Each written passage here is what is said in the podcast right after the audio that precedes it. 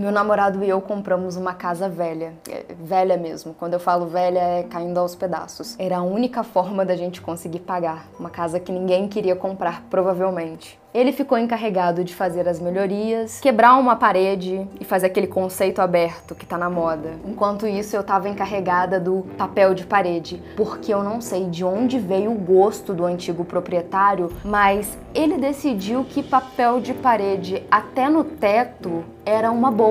É... Não, não era uma boa. Remover esse negócio é brutal. Mas estranhamente satisfatório também. Quando você consegue pegar uma ponta, você pega no jeito e puxa e faz aquele peeling longo, muito satisfatório.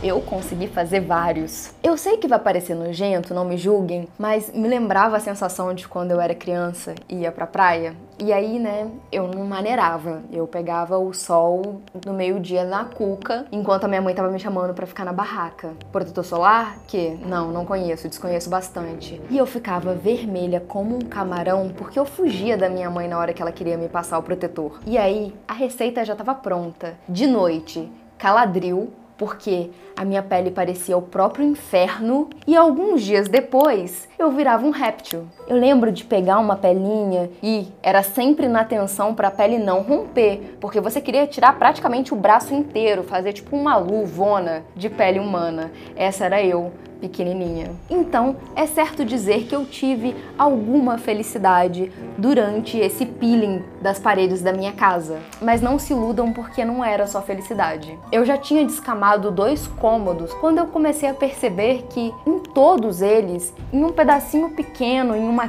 quina da parede, tinha um nome e uma data. Eu sou uma pessoa curiosa por natureza, mas era tanto trabalho que isso apagou da minha cabeça. Eu só fui lembrar disso dias depois, quando eu entrei num outro cômodo para despelá-lo. E lá estava um outro nome e uma outra data. Dessa vez eu aproveitei que eu já estava arregaçada de trabalhar e decidi fazer uma pausa para eu jantar e jogar o um nome no Google. Eu sinceramente esperava encontrar as redes sociais dos filhos do antigo morador. Eu não sei, eu fiquei imaginando que talvez as crianças tivessem algum tipo de atrito, uma birra, e aí elas decidiram, ah, eu vou botar o meu nome, esse é o meu quarto, sei lá, esse aqui é o dia que esse quarto é meu, ou era a data de aniversário delas. Não fazia ideia, era a justificativa mais clara para mim. Só que tinham cômodos, tipo a cozinha, que tinha nome e data. Bom, eu não sei se eles eram tão possessivos assim com cada cômodo da casa.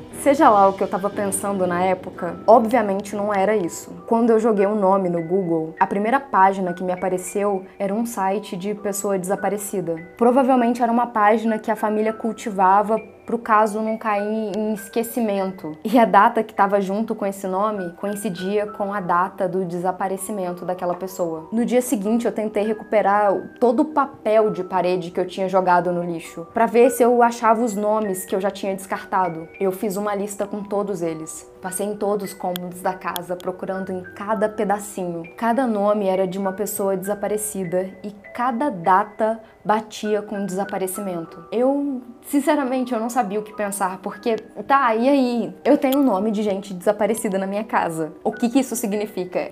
Meu namorado também não fazia a mínima ideia do que isso significava. Mas são pessoas desaparecidas, né? A única coisa que a gente conseguiu pensar é, bora ligar pra polícia, né? Que alguma coisa muito errada não tá certa. Eu vou ser bem sincera que eu não esperava que isso fosse acontecer, mas poucos minutos depois, uma equipe de polícia já estava chegando na minha casa. E foi assim durante o dia inteiro. Eram pessoas subindo e descendo, indo de um cômodo para outro e eu não sabia o que estava acontecendo. Então, em algum momento eu decidi sentar e parar de tentar acompanhar o ritmo da galera, porque ninguém estava me falando nada e eles também não pareciam entender muito bem o que estava acontecendo. Gente, eu sentei num cantinho para tomar meu café até que o pessoal terminasse. E eu tô vendo um povo de macacão testando coisas e é vassourinha num canto, no outro, e eles estão que trocam ideia, estão que trocam ideia, até que me vem a frase: sim, é humano. Eu, sinceramente, não processei nada na hora, eu só repeti de reflexo. Humano? O que, que é humano? O cara simplesmente se virou para mim, ignorando completamente a minha pergunta. E ele fez a dele: Senhora, onde está o material que foi removido das paredes? Isso que a senhora removeu não é papel.